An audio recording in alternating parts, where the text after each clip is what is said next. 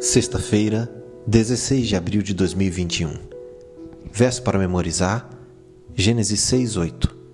Porém Noé encontrou favor aos olhos do Senhor. O estudo adicional está baseado nos textos de Ellen White, do livro Patriarcas e Profetas, página 90 a 104, cujo tema é O Dilúvio, e página 105 a 110, O Mundo Pós-Diluviano. O arco-íris, um fenômeno físico natural, era um símbolo apropriado da promessa de Deus de nunca mais destruir a terra por inundação.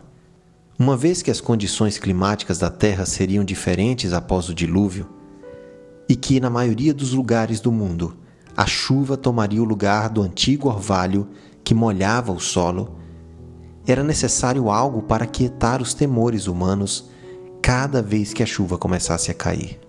A mente espiritual pode ver nos fenômenos naturais revelações que Deus fez de si mesmo. Assim, o arco-íris é uma evidência para o crente de que a chuva trará bênçãos e não destruição universal. Perguntas para consideração. Naqueles dias o mundo fervilhava, o povo se multiplicava, o mundo bradava como um touro selvagem e o grande Deus foi despertado pelo alarido do povo. Enlil ouviu aquele alarido e disse aos deuses no concílio: O alvoroço da humanidade é intolerável e não se pode mais dormir por causa de Babel. Então os deuses concordaram em exterminar a humanidade. Esse texto está em The Story of the Flood. Compare essa razão dada para o dilúvio com aquela apresentada na Bíblia. Além de advertir sua geração sobre o iminente juízo de Deus, Noé buscou ajudá-la a sentir a necessidade de salvação. Por que essa verdade é impopular?